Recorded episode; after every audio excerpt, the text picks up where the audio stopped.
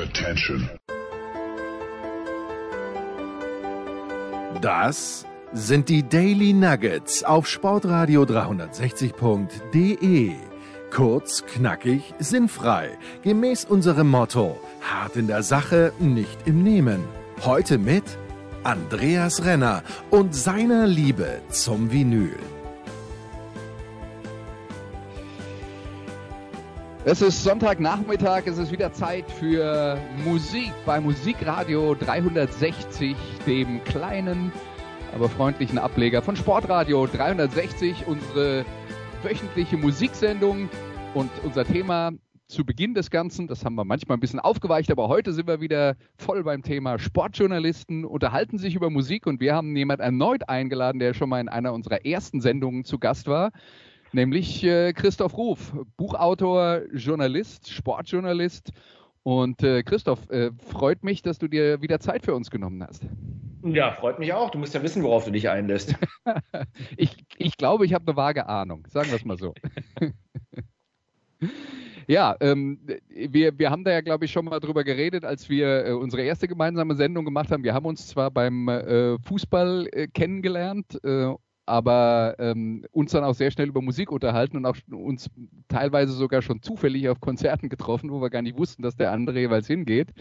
Also ähm, insofern ähm, habe ich so, so, eine vage Ahnung gehabt, ähm, worum es gehen würde, als ich dich äh, kontaktiert habe und gesagt habe, such dir doch mal eine Band aus, über die du gerne reden würdest, äh, wo wir dann mal wirklich ein Special für eine Band machen und ich muss zugeben, das, was dabei rausgekommen ist, hat mich ein bisschen überrascht. Ehrlich? Das Warum? war nämlich Iron Maiden. Hä?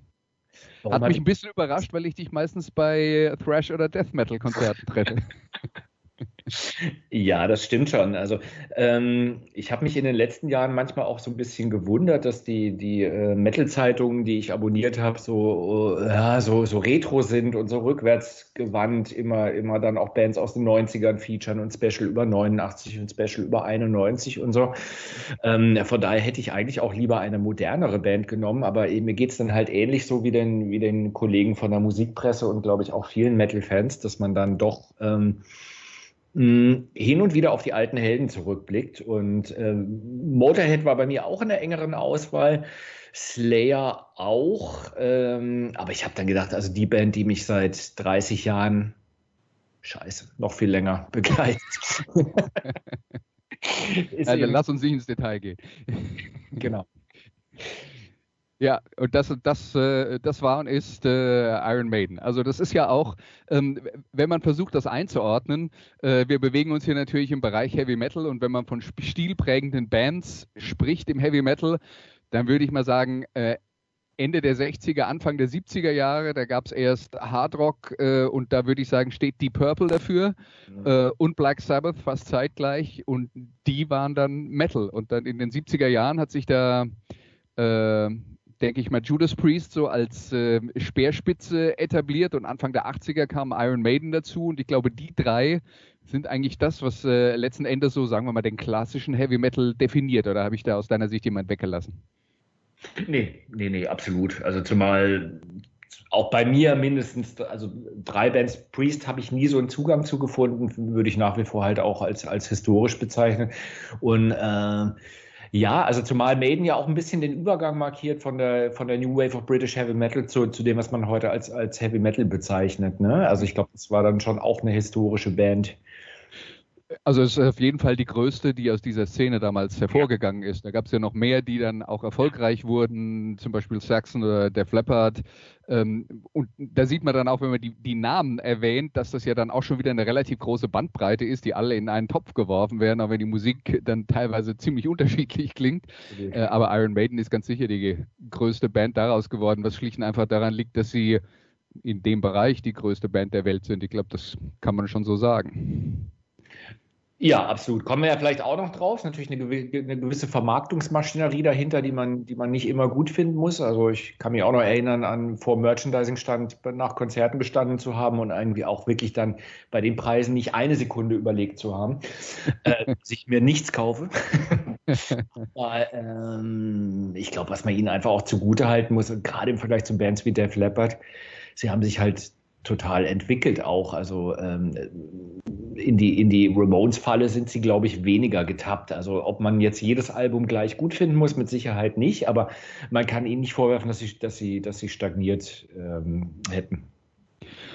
Ja, äh, aber auf der anderen Seite glaube ich, und das ist ja manchmal vielleicht auch die Kunst, äh, man kann natürlich äh, auch sich permanent verändern, aber sich dann von einem zum nächsten Album so stark verändern, dass man die alten Fans vor den Kopf stößt. Und so richtig ist das bei Iron Maiden eigentlich nicht passiert. Da gab es natürlich auch Durchhänger, die dann vielleicht was mit dem Sängerwechsel zu tun haben. Da kommen wir natürlich auch noch drüber, äh, drauf drüber zu reden. Aber ähm, ja, also äh, das ist jetzt äh, schon eine Band, die sich entwickelt hat, aber trotzdem ihre Trademarks behalten hat.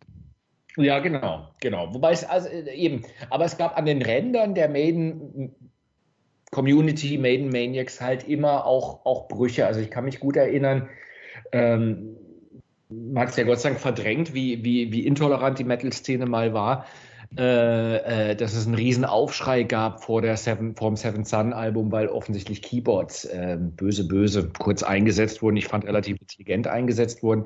Da waren Leute, die dann gesagt haben, ey, die ist raus, Poser, Wimps, ähm, nie mehr und so. Dann der Sängerwechsel, klar. Und äh, ich glaube, dass viele Leute auch überfordert waren mit den, mit den sehr langen Tracks, also auch auf dem letzten Album Book of Souls. Aber klar, hast, äh, eben, hast, hast total recht, das waren immer, äh, waren immer nur die Ränder und es gibt halt ganz viele Leute, die der Band über Jahrzehnte treu geblieben sind, weil sie sich eben nicht, ja, also keine Phase drin hatte wie Michael Kiske oder wie, wie Metallica, die, wo sie gesagt haben, wir haben mit Metal irgendwie überhaupt nichts mehr zu tun oder irgendwie ganz radikale Stilbrüche eingebaut hätten. Ja. Dann fangen wir mal an mit der Musik. Und äh, das erste Stück, das du ausgesucht hast auf deiner Playlist, ist vom allerersten selbstbetitelten Album aus dem Jahr 1980. Und der Song heißt Prowler.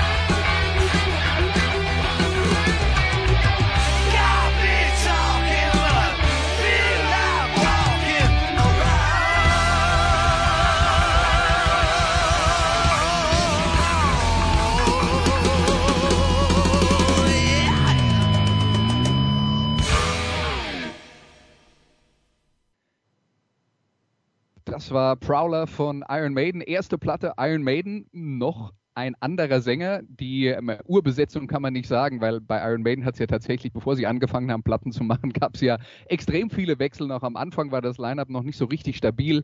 Das äh, hat dann ein paar Jahre gedauert. Aber der erste Sänger, Paul Diano, noch ein ganz anderer Typ als äh, Bruce Dickinson, der dann später kam. Paul Diano, der ich glaube auch ein guter Sänger ist, aber äh, der hat äh, der hat tatsächlich auch so ein bisschen mehr Connections als die anderen zur Punk-Szene gehabt in London und äh, und die Musik war damals auch noch äh, ähm, ähm, ein bisschen punkiger, vor allen Dingen auf den ersten zwei, mehr noch auf der ersten Platte ist äh, mein Eindruck, dass man da mehr von diesen Einflüssen gehört hat als äh, deutlich später, ähm, als, äh, ähm, äh, als der Steve Harris, der Bassist, äh, vor allen Dingen die, die etwas epischeren Tracks geschrieben hat. Ja, ja, absolut. Und ich finde auch der Gesang, also Bruce Dickinson ist ja fraglos, ist oder war, wie auch immer, ein, ein brillanter Sänger mit einer, mit einer wahnsinnigen ähm, ähm, ähm Stimmbreite, Bandbreite. Ähm, aber Paul Dayano ist natürlich der klassische Rocksänger, finde ich. Also der hat dieses Räudige, was er auch als Person ausstrahlt, dieses sehr britische. Und ich ja. finde, das hat man auch in der Stimme. Ich finde das jammer schade, was aus dem, dass das in der Szene auch so wenig honoriert wird. Also ich kann mich noch gut erinnern, dass ich mal einen Paul Dayano, ich weiß nicht, ob er Paul Dayano oder ob er sich Killers nannte, weiß ich nicht, ja. Ja. mal hier auf dem Kiez in Hamburg gesehen habe. Da waren 26 äh, Leute, wovon die Hälfte wegen der Vorgruppe gekommen ist. Extreme Noise Terror, was irgendwie auch überhaupt nicht passte vom Package. Allerdings. Er hat einfach Vollgas gegeben und geschwitzt wie ein Schwein und, und die ja. richtig tight gespielt. Es war ein tolles Konzert, aber es war kaum jemand da. Es war ja mal schade und er ist ja schon eigentlich eine Ikone. Ja, das ist er, aber er hat halt auch, ähm, äh, naja, äh, also äh, er ja, ist ja auch aus der Band ausgestiegen, weil äh, weil er dann halt nach zwei Platten und als äh, die, das permanente Touren ihm äh, zu viel wurde, ähm, äh, halt gemerkt hat, dass das nicht unbedingt sein Ding ist. Also ähm, ja, er, er war sicher keiner, der seinen Weg so konsequent äh, verfolgt hatte, er, er, hätte, wie, wie Steve Harris das gemacht hat. Ja, nee, absolut nicht. Absolut nicht. Ja. Also deswegen auch die gesundheitlichen Probleme und ich glaube im Moment, ob das jetzt am Lebenswandel liegt oder nicht, aber geht es ihm, geht's ihm ja auch ganz schlecht. Aber klar, das passt ja auch zu dem, was du gesagt hast, diese Punk-Biografie und, und Maiden ist ja eine, äh, eine, eine Hochleistungsveranstaltung, äh, finde ich. Ja. Also selbst wenn mir der, die musikalische Kompetenz fehlt, um das letztlich beurteilen zu können, aber du siehst ja auf der Bühne keine Verspieler, die ich Trottel merken würde, oder du, du hast keine radikalen Ausfälle. Ähm, das ist einfach top professionell und das war Paul Dayano, glaube ich, nie. Ja, also das, äh, das, äh, muss man ihnen auf jeden Fall zugute halten. Und äh, du hast jetzt über die die, das Touren geredet. Äh, das war natürlich zu Anfang äh, noch nicht ganz so heftig, aber äh, später dann in den 80er Jahren, wo sie ihre, ihre ganz äh, erfolgreichen Alben gemacht haben, da haben die ja jedes Jahr eine Platte rausgebracht und waren danach neun Monate auf Tour. Und dann sind sie zurückgekommen, haben Songs geschrieben, aufgenommen und waren wieder auf Tour neun Monate. Und das, also das ist schon ein, ein Knochenjob, das muss man ganz klar sehen. Ne? Absolut, absolut. Ich meine, das sieht man den Jungs auch an. Ich meine, die sind ja uralt, noch älter und äh, durchaus noch in der Lage, sich auf der, auf der Bühne zu bewegen und äh, relativ lange Sets zu spielen. Das kommt ja. natürlich nicht ohne Training. Ja, ähm, dann kommen wir mal zum nächsten Song. Das ist auch noch aus der Paul Diano-Zeit, aus der zweiten Platte, die heißt Killers und der Song ist Wrathchild.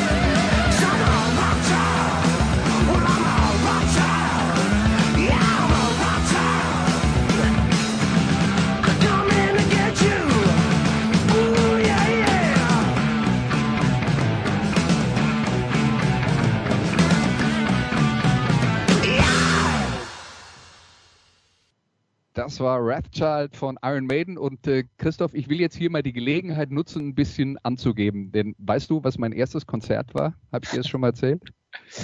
Ähm, nein, ich glaube nicht, aber es könnte mit Iron Maiden zu tun haben. Ja, also eigentlich war es Kiss in der Schwarzwaldhalle in Karlsruhe mit Vorband Iron Maiden. war am 6. Oktober 1980 mein allererstes Konzert. Da war ich 13 und wir konnten da auch nur hingehen. Da waren ein paar Freunde mit dabei, die auch damals vor allen Dingen auf KISS standen. Also ich kannte Iron Maiden schon, weil die erste Platte Aufmerksamkeit erregt hat, als die äh, rausgekommen ist. Ich hatte ein bisschen was von denen gehört, aber war natürlich nicht so hundertprozentig äh, vertraut mit denen, als ich die das erste Mal äh, live gesehen habe. Aber da musste damals dann noch ein Papa mitgehen, damit wir aufs Konzert durften. Äh, Papa von dem, von dem einen Freund war dann da mit dabei und äh, hat sich das angeschaut. Und ich weiß nicht, was er dachte. Ich kann mich nicht mehr erinnern, ob er sich da hinterher geäußert hat. Ja, aber geil. Ich bin ja in der Nähe von Karlsruhe aufgewachsen und ähm, ich das passt genau die Erinnerung, wird, wird, mir jetzt was klar. Ich war damals noch in der Grundschule, das muss so zweite oder dritte Klasse gewesen sein. Und ähm, da waren die zwei, also ich meine, die zwei Klassenbösen oder die ein Jahr über uns waren, die Bösen waren, die auch mal Kinder geschubst und gehauen haben und so, also ganz, ganz böse. Gäbe gäb heute Sonderelternabende dafür, damals war es ganz normal. Ich nenne sie mal T und B. Und der eine hatte ein Maiden-T-Shirt an und der andere ein Kiss-T-Shirt. Und für mich war als Kind, die bösen Jungs hatten Heavy Metal Sachen an, vor denen hatte ich auch Schiss, wie gesagt, ein, zwei Jahre jünger. Ja. Äh, die hören wahrscheinlich heute völlig andere Musik, würde nicht ausschließen, aber damals wären die halt neun gewesen. Interessant, dass man neunjährige Kinder als groß und gefährlich empfinden kann. Ähm, vielleicht waren die bei dem Konzert. Ja. Gewesen. Also ich kann mich nicht an irgendwelche Neunjährigen erinnern, aber ich muss natürlich auch dazu sagen, dass die Erinnerung, die, die äh, konkrete Erinnerung an das Konzert natürlich im Laufe der Jahre ein bisschen verblasst ist. Ja, man weiter oben gucken muss, klar. Ja. aber es war natürlich, äh, war natürlich, äh, vor allen Dingen, was man, du, du kommst aus der Nähe von Karlsruhe, ja, ja. Äh, Schwarzwaldhalle Karlsruhe, dass da Konzerte in dieser Kategorie stattfanden, das war schon, äh, ja. Nicht, nicht Standard. Aber gut, äh, das war also die zweite äh, Platte von äh, Iron Maiden mit äh, Wrathchild, also immer noch mit Paul Diano äh, als Sänger, aber ich glaube, da kann man dann auch schon so eine Entwicklung äh, feststellen, dass es, äh, ähm, obwohl es noch der gleiche Sänger ist, äh, Steve Harris ein bisschen so die, diese, dieses punkige, räudige ein bisschen zurückgefahren hat. Und ähm, er hat ja immer selber gesagt, äh, ich wollte eine äh, energische, äh, ähm, energiereiche Band haben, aber ich wollte halt auch so ähm, Gitarren, äh, Doppellead-Gitarren wie bei Wishbone Ash. Das war ja immer der Traum, Wishbone Ash, eine ähm, eine große englische Band, Rockband aus den 70er Jahren, die also auch in ihren, äh, äh, in ihren Hochzeiten jetzt nicht unbedingt Heavy Metal war, sondern Rock, aber die haben halt diese parallel gespielten Leadgitarren gehabt und das hat äh, Steve Harris richtig gut gefallen und das hat er dann sehr erfolgreich auf äh, Metal übertragen und ähm, es ist das große Markenzeichen von Iron Maiden und ganz viele andere haben es dann danach kopiert. Ja, ja, ja, genau, genau. Genau. Ja, ich glaube, es viele Leute gibt, die gleichzeitig mit Bands wie, wie, ja, Rush ist vielleicht dann doch wieder eine andere Liga, aber wie, wie Yes, frühe Marillion, Genesis und so und Maiden was anfangen können, zumindest mit Teilen der Bandgeschichte. Ja, weil Steve Harris natürlich auch davon beeinflusst war. Also man hört ja auch gerade noch, also es hat sich bis heute nicht geändert, diese, diese Prog-Rock-Einflüsse. Da sind wir dann wieder bei den langen Songs, über die du äh, vorhin geredet hast, für die äh, Steve Harris ja auch steht. Also das war ja auch damals schon angelegt. Da waren ja auch auf den ersten beiden Platten schon äh, längere Stücke mit dabei. Ja, genau. Also, da hat er ja relativ schnell ähm, sich, sich ausgetobt. Und dann kam der große Sängerwechsel, weil Paul Diano dann ja, keine Lust mehr hatte oder nicht mehr äh, in der Lage war, dieses Tempo mitzugehen, was dann so äh, vorgelegt wurde. Und dann äh, hören wir mal rein in einen Song, der, ich glaube, man kann schon sagen, wirklich klassischen äh, Iron Maiden-Besetzung mit Bruce Dickinson dann als Sänger. Äh, das ist schon von einem etwas späteren Album Somewhere in Time und das Stück heißt Heaven Can Wait.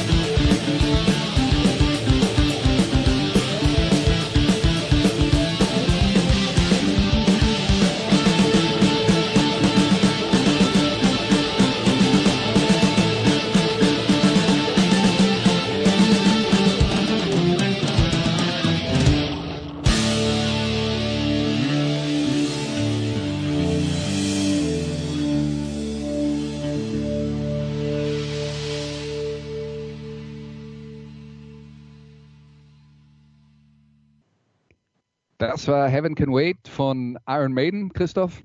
Warum ist das bei dir hängen geblieben? Kannst du das in Worte fassen? Weil es wahrscheinlich mein Lieblingsalbum ist von Iron Maiden, Somewhere in Time, weil es das erste Album ist, äh, womit ich angefixt wurde, relativ spät berufen. Ähm, und weil, weil Heaven Can Wait äh, äh für mich mit der Erinnerung ein, ein Konzert verbunden ist. Ich weiß natürlich nicht mehr, welche Tour. Tatsächlich sehr oft gesehen, Maiden. Ähm, wo es das letzte Lied war oder das letzte Lied vor dem Zugabenteil. Also ich meine, sie hätten, sie wären mal davon abgewichen, mit Iron Maiden aufzuhören. Das kann aber auch der letzte Set vor dem Zugabenteil gewesen sein, wo alle auf die Bühne sind, Fans zum Teil auch, aber definitiv alle Roadies. Und dieser, dieser Mitgröl-Part, also du merkst, ich habe nicht zwangsläufig was gegen Mitgröl-Parts, halt Minuten von der ganzen Halle mit, mit, äh, mitgesungen wurde. Und ähm, es finde ich gehört zu den zahlreichen Hymnen äh, äh, der Band, wie übrigens auch Rothschild freue ich mich immer, wenn sie das live spielen, was sie nicht, nicht oft tun. Ja. Ja, und äh, wenn wir jetzt über die große äh, Sängerdebatte reden, äh, Paul Diano, äh, Bruce Dickinson, wer ist dein Favorit? Ja, doch, Bruce Dickinson. Also einfach, weil er ein begnadeter, begnadeter Sänger, begnadeter Frontman ist und natürlich viel mehr Gelegenheit hatte, als Paul Dayano ähm, auch Spuren zu hinterlassen. Ähm, ja, aber ich glaube, da bin ich jetzt nicht so originell. Ich glaube, fast jeder würde sagen, dass die Reihenfolge äh, Dickinson, äh, Dayano, Blaze Bailey ist, wobei auch der, deswegen habe ich ja noch einen Song dazu ausgewählt, auch der tut mir irgendwie leid. Ich glaube, ein, ein grundsympathischer Mensch, der eigentlich auch nicht viel dafür konnte. Nee, nee. ähm, und ja, heute noch als, aber ja, egal. Also heute ja noch äh, einfach ein wahnsinniger Fan dieser Band ist und das hast du ihm halt auch immer angemerkt, aber ich glaube, das war auch Teil seines Problems. Aber Bruce Dickinson ist schon, glaube ich, ein ganz, ganz außergewöhnlicher Sänger im, im Rock- und Metal-Bereich, vielleicht auch drüber, drüber hinaus. Ja, also ich glaube, man könnte, äh, man könnte tatsächlich äh, sagen, dass er sowas wie die Verkörperung des, äh, des ähm, äh, Idealtyps vom Heavy Metal Sänger ist, der, ähm, äh, der vor allen Dingen das Stimmvolumen hat und äh, eben auch die, die schwierigen und hohen Parts singen kann, ähm, ob man das jetzt persönlich gut findet oder nicht, aber das ist halt nun mal das, wo, was, die, was die meisten äh, Metal-Bands mögen. Und da ist er, da ist er mehr der Typ als, äh, als Pauliano. Und ich glaube, äh, Maiden ist insofern interessant als das, was man jetzt so als die, die klassische Besetzung ansieht, äh, da ist halt Bruce Dickinson der Sänger. Bei vielen anderen Bands ist es ja so, dass der erste Sänger hochgeschätzt wird und alles, was danach kam, wird nicht akzeptiert. Äh, bei Iron Maiden halt nicht, was bestimmt auch daran liegt, dass eben nur diese ersten beiden Platten mit Pauli Anno gemacht wurden und die waren zwar schon äh, vor allen Dingen in, in England äh, und in Europa sehr erfolgreich, aber der, der weltweite Durchbruch kam dann halt äh, tatsächlich erst zur, zur Dickinson-Zeit und mit, mit, mit seiner ersten Platte mit Maiden, mit, mit The Number of the Beast. Stimmt. Das, du, das ist mir nie aufgefallen. Das, das stimmt total. Brian Johnson ist immer noch der für viele Leute der, der neue ACDC-Sänger. Äh, oder ja. Der, der, mittlerweile nicht mehr, also ja. Ja, aber Ronnie James Dio ist ja jetzt auch ohne Zweifel einer der wenn man jetzt über archetypische Heavy Metal Sänger spricht, ist er vielleicht neben Bruce Dickinson der zweite, wo man sagt, ja, die definieren so ein bisschen, was ein Heavy Metal Sänger im Idealfall alles können muss. Ja. Aber Ronnie James Dio bei Black Sabbath äh, wird nicht so akzeptiert wie Ozzy. Ja, genau.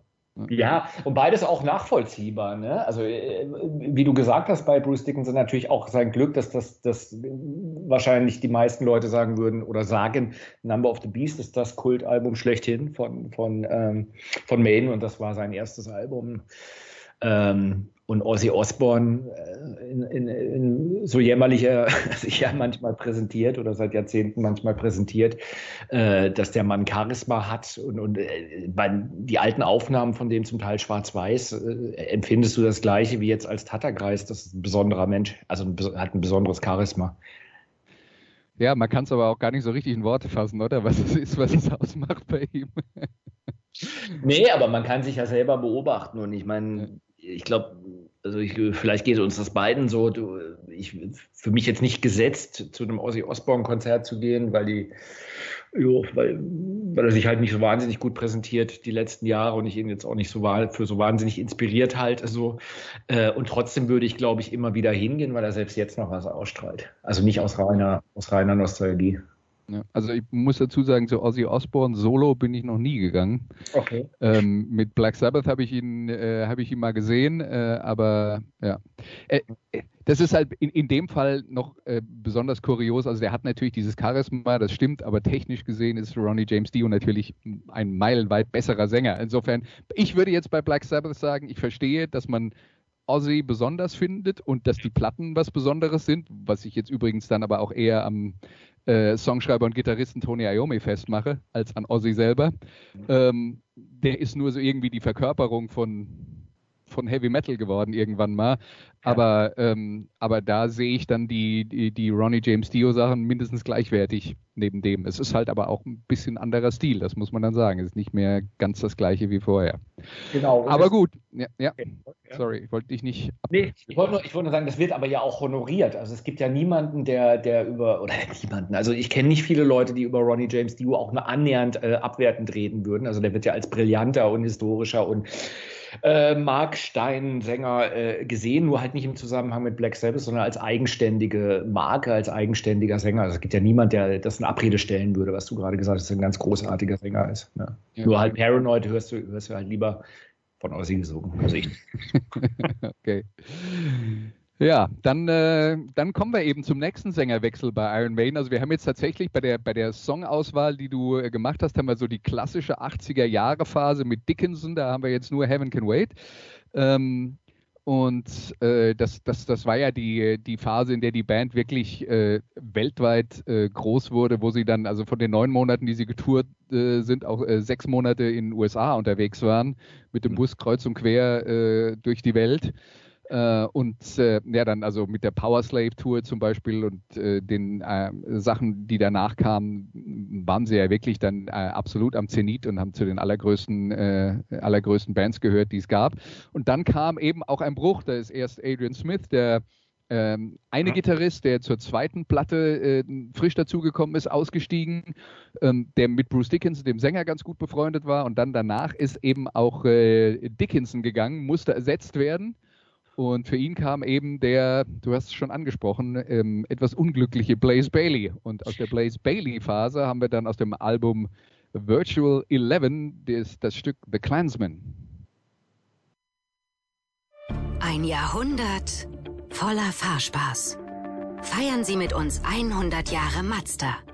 Nur im September gibt es Winterräder, drei Leasingraten und sechs Monate Vollkasko gratis auf ausgewählte Mazda-Modelle.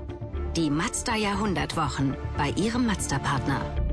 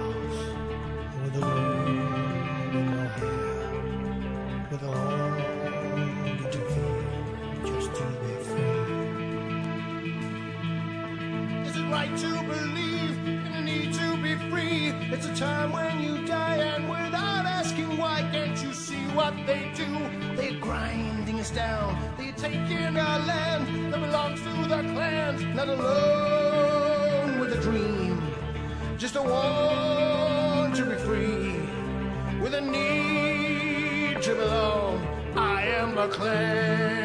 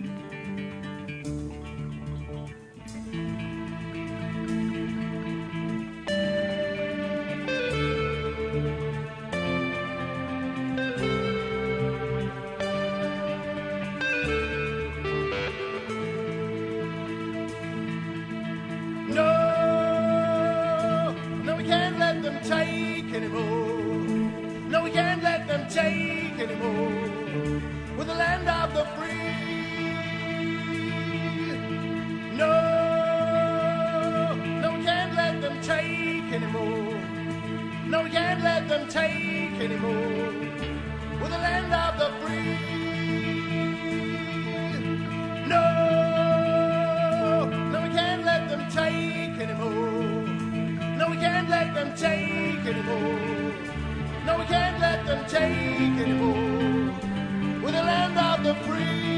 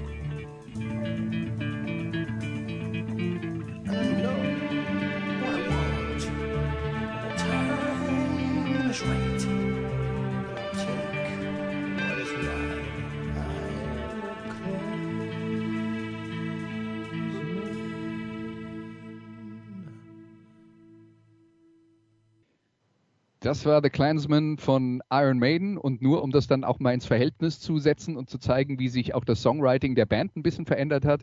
Wir haben Prowler gehört, 3 Minuten 55, Wrathchild 2,55, dann kam Heaven Can Wait, 7,24 und jetzt The Clansman, 9 Minuten. Ja, ich hätte gerne Loneliness of the Long Distance Runner, Empire of the Clouds, äh, Revelations, alles sehr lange Tracks. Das, äh, ja. ja. Dann ja. haben wir nur einen, einen Track in der Stunde, das geht nicht. Das ist, wir haben keine Stunde, wir können alles machen, was wir wollen. Wir haben neulich einen 17-Minuten-Song von Bob Dylan gespielt, alles kein Problem. Okay. Weil wir, wir, wir, müssen uns ja an nichts halten hier. Das, yeah. ist, das Internet macht ja frei. Ja. Verdammte Schere im Kopf. Ich nehme sie wieder raus. okay. Ja, äh, also die Blaze Bailey-Phase, ähm, hast du die Band in der Zeit live gesehen? Weil das habe ich zum Beispiel nicht. Mhm, ja, also ich habe sie mindestens einmal gesehen in Hamburg in der Sporthalle. Ich meine noch auf dem Festival, will ich aber nicht beschwören. Ähm, ich kann mich erinnern, dass sie mit Sign of the Cross angefangen haben. Das war ähm, natürlich ein Statement. Ey, wieder, also der neue Sänger ist ein vollwertiges Mitglied, wir fangen mit einem neuen Song an. Und dass die Leute erwartbar reagiert haben. Das ist ja auch ein okayer Song, finde ich, so für zwölf Minuten, aber kommt natürlich nicht, finde ich, nicht ansatzweise an andere Tracks ran, die, die die Länge auch rechtfertigen, weil er einfach Längen hat, so über drei, vier Minuten. Ähm, und du hast ihm von Anfang an die Nervosität angemerkt. Ich meine, wie könnte das auch anders sein bei dem Erbe? Und bei einer Ausgangslage muss man ja dazu sagen, dass ihm ganz viele von vornherein auch gar keine Chance gegeben haben.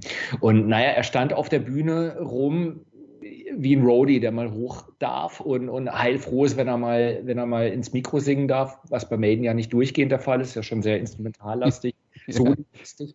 Und er, er, er, wusste, er war halt linkisch und er wusste nicht, wohin mit den Händen und welche Geste machen und sonst wirkte alles aufgesetzt und trotzdem sehr sympathisch, wie er sich auch in Interviews immer gegeben hat. Also Unsicherheit ist ja nicht ein äh, Zeichen, dass ein Mensch unsympathisch ist. Aber äh, Kampf war halt ein bisschen ein trauriger Anblick.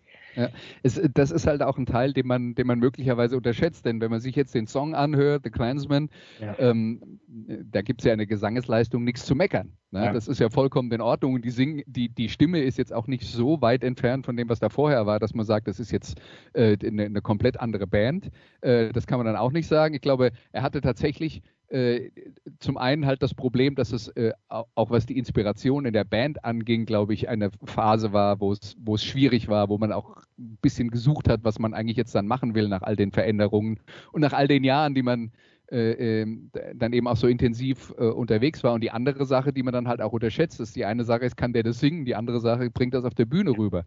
Genau. Und das ist, äh, das ist eigentlich, also der, der Inhalt und das, der Verkauf des Inhalts, das ist letzten Endes, glaube ich, fast 50-50 wichtig, wenn es um die Wahrnehmung der Leute geht. Ja, absolut. Und dann, wie gesagt, also wie du es gesagt hast, ich glaube, die, die Band hat es ihm halt auch nicht leicht gemacht. Die haben schon in Interviews tapfer gesagt, er ist gleichwertig, ganz hervorragender Sänger. Wir trauern Bruce nicht nach, Songwriting kommt noch und so weiter und so fort. Ich sehe gerade, er hat auf, auf uh, Virtual Eleven auch ähm, zweimal Credits, also er hat waren Song, zwei Songs beteiligt. Ähm, aber wenn ich mir die beiden Alben so durchgucke, es, es, es sind halt auch insgesamt schwächere Alben. Das würde man wahrscheinlich auch sagen, wenn Dickinson sie eingesungen hätte. Ja, ja, also da könnte man ja auch sagen, Fear of the Dark zum Beispiel, das war, glaube ich, die letzte Bruce äh, Dickinson-Platte. Da ist natürlich der, der Titelsong immer noch so ein Klassiker, der auf den Festivals gerne mitgegrölt wird. Äh, aber äh, so arg viel mehr ist da, glaube ich, jetzt dann auch nicht drauf, was so die, die, ähm, die Zeiten über, äh, überstanden hat und äh, immer noch, äh, immer noch zum, zu den Klassikern gehört. Afraid to Shoot Strangers finde ich einen sehr guten Song. Der ist auch auf Fear Dark, meine ich. Okay, das kann, das kann sein. Muss, muss zugeben, äh, ich habe das jetzt mal so aus dem, aus dem Gedächtnis gemacht und äh, da ist halt bei mir nicht so viel hängen geblieben. Aber dann kam halt das, was ein bisschen vorhersehbar war. Da gibt es ja auch die Parallelen zu Judas Priest. Die haben dann auch ihren klassischen Sänger irgendwann mal ersetzt durch einen anderen, der auch sehr gut war, aber auch nicht das gleiche Charisma hatte. Äh, und dann kam halt irgendwann der Wechsel wieder zurück, weil es passiert ja dann eben auch in, den, äh, in, in, in diesen Bands ganz, äh, ganz regelmäßig, dass man dann merkt, okay, die Band hat nicht mehr den Erfolg wie vorher ohne den alten Sänger, aber der alte Sänger solo auch nicht. Und äh, selbst wenn es dann Differenzen gibt, merkt man vielleicht irgendwann, dass die vielleicht gar nicht so schlimm waren und findet wieder zusammen. Ja, oder Klar, oder, oder das ist ein ganz marktwirtschaftliches Kalkül, was ich, ja. was für mich im Vordergrund stand. Äh, ja. Eben, two wrongs can make a right. Ja, und äh, dann muss man natürlich auch dazu sagen, gerade im Fall von Iron Maiden, äh, Bruce Dickinson hat ein paar Soloplatten aufgenommen und man könnte argumentieren, äh äh, ein oder zwei davon, die er am Ende seiner Solo-Phase aufgenommen hat. Accident of Birth äh, fällt mir da zum Beispiel ein. Die klangen mehr nach klassischem Iron Maiden als das, was Iron Maiden zu der Zeit gemacht hat. Genau. Genau. Und ich glaube, er hat auch, ich glaube, Skunkwork hieß das, was irgendwie ziemlich in die Hose gegangen ist. Das, das, das war das experimentelle Album, ja. Yeah. Genau. Yeah. Ja, eben, aber mich hat, also ich habe mir die ge gekauft, äh, die, die Alben. Äh, getourt hat er, glaube ich, nicht, zumindest habe ich ihn nie gesehen, ähm, äh, solo. Ähm, aber es waren okaye Alben, mit, mit der einen Ausnahme, die, egal, war, war okay, aber es kam nicht ansatzweise an Maiden ran, fand ich, ja. Hm. Tja, und dann kam die Wiedervereinigung mit dem Album Brave New World, die Wiedervereinigung, die mittlerweile auch schon, äh, ich habe es jetzt gerade gar nicht, Moment, ich muss es kurz, äh, kurz nachschauen, damit ich hier nicht lüge, ähm, Brave New World aus dem Jahr 2000, genau. Ich hätte, wollte jetzt gerade sagen, äh, 20 Jahre her. Ist 20 Jahre her. Und äh, Brave New World war also die Wiedervereinigung und äh, dann war die Band also wieder zusammen und äh, seitdem haben sie viele, ich finde, immer noch gute Platten gemacht. Äh, klar, da gibt es dann auch mal äh, welche, die man etwas besser und äh, nicht ganz so gut findet. Die letzte Platte Book of Souls ist jetzt allerdings auch schon wieder fünf Jahre her. Die fand ich zum Beispiel nicht so gut wie viele andere. Mir hat, äh, haben die zwei Platten vorher ein, äh, ein, bisschen besser gefallen, aber das ist dann natürlich auch äh, ähm, ja, Geschmackssache und Detailkrittelei. aber wir hören jetzt mal in einen Song aus der zweiten Bruce Dickinson Phase rein, aus dem Album Dance of Death. Das Stück heißt Montségur.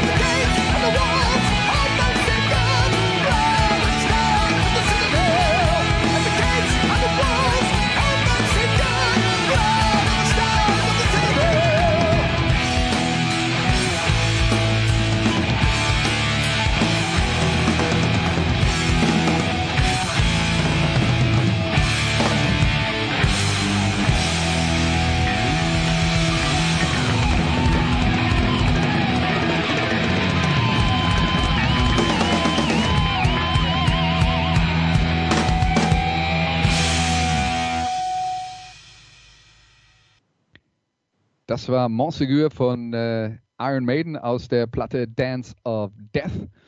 Ja, Christoph, äh, ich habe jetzt schon eine kurze Einschätzung eingegeben der, sagen wir mal, modernen Phase in, der letzten, äh, in den letzten 20 Jahren bei Iron Maiden.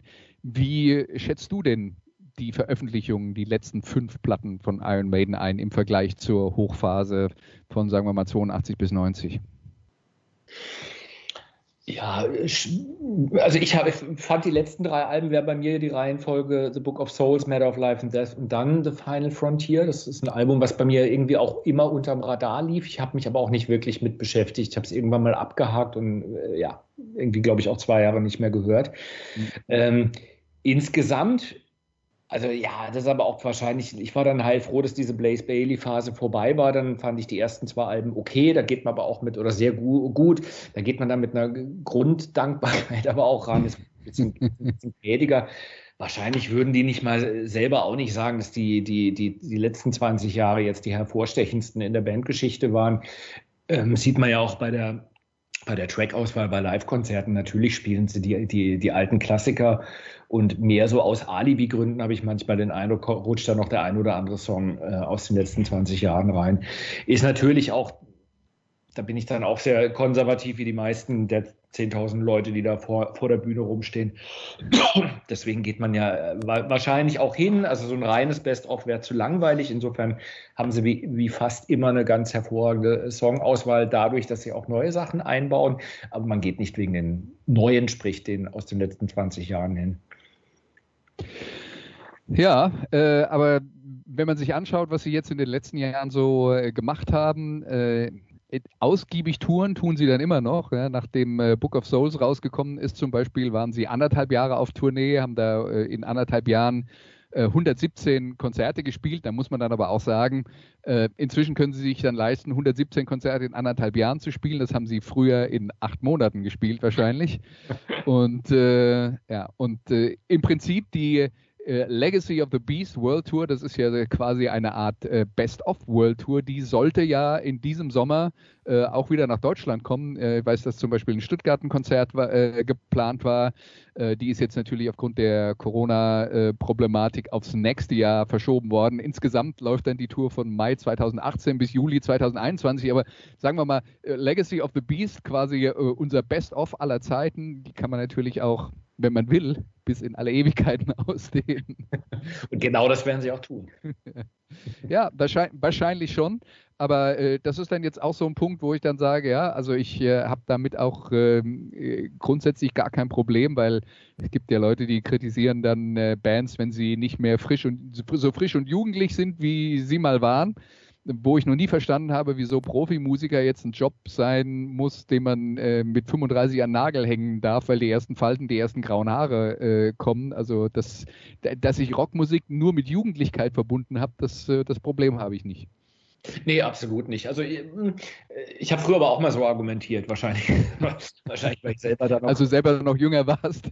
genau. Was ein Zufall, ja. Na, ich kann mich erinnern, dass der Cure-Sänger Robert Smith heißt der, glaube ich, ne? Ja, ich glaube, der hat mal gesagt, wenn ich, wenn ich, und Pete Townsend natürlich, um Gottes Willen, noch viel, ja, viel plastischer, ne? Also, dass man halt aufhören muss, wenn man 30 ist und hoffentlich stirbt, bevor man alt wird. Wenn die dann noch mit 80 auf der Bühne stehen, ein gewisser Widerspruch, aber wer hätte den nicht äh, in seinem eigenen Leben? Ja. Ja, Neil Young hat das schon von Anfang an gesagt, äh, äh, dass, man, äh, dass man nicht unbedingt äh, früh aufhören muss, sondern seine Karriere gerne auch noch ein bisschen in die Länge ziehen kann. Und äh, der war ein bisschen schlauer und ist immer noch mit dabei. ja, es, es, kommt dann sehr drauf an. Also ich, Stones waren für mich immer so eine Band. Klar, natürlich kenne ich fünf, sechs Songs, die ich unsterblich finde, ähm, aber nie so, mit der ich mich profund befasst hätte. Da, da habe ich mich auch dabei, dass ich es manchmal ein bisschen grotesk finde, wenn die ganzen Schlipsträger dann äh, alle zwei Jahre auf, auf Altrocker machen und, und äh, sich sehr alte Musiker anhören. Ähm, die, glaube ich, ja auch keine neuen Platten mehr machen oder keine relevanten zumindest.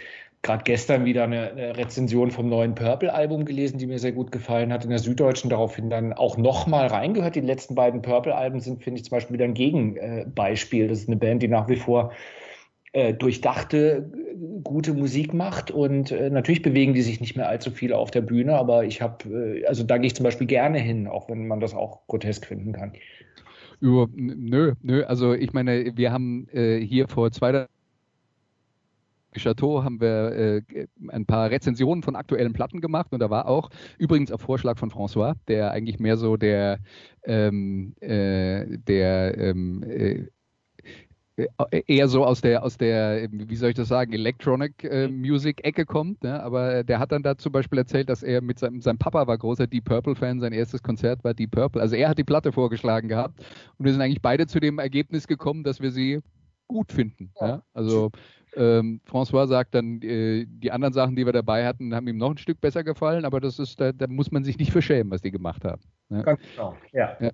Schämen muss ich mich hier jetzt allerdings für mein verhunstes Neil Young-Zitat und Neil Young ist mein Lieblingskünstler, insofern das ist jetzt ein bisschen peinlich, äh, aber äh, das, das, Zitat ist natürlich, it's better to burn out than to fade away.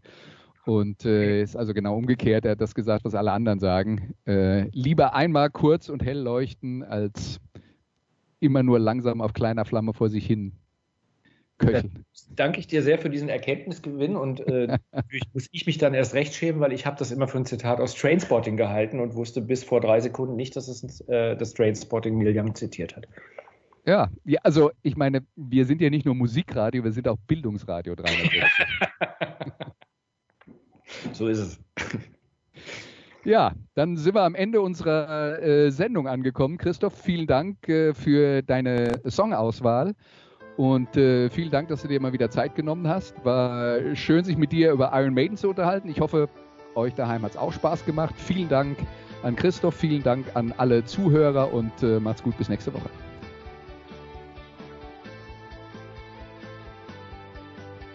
Das waren die Daily Nuggets auf Sportradio 360.de. Versäumen Sie nicht alle anderen Podcasts aus unserer sympathischen Familienwerkstatt. Schon gar nicht die Big Show. Jeden Donnerstag neu.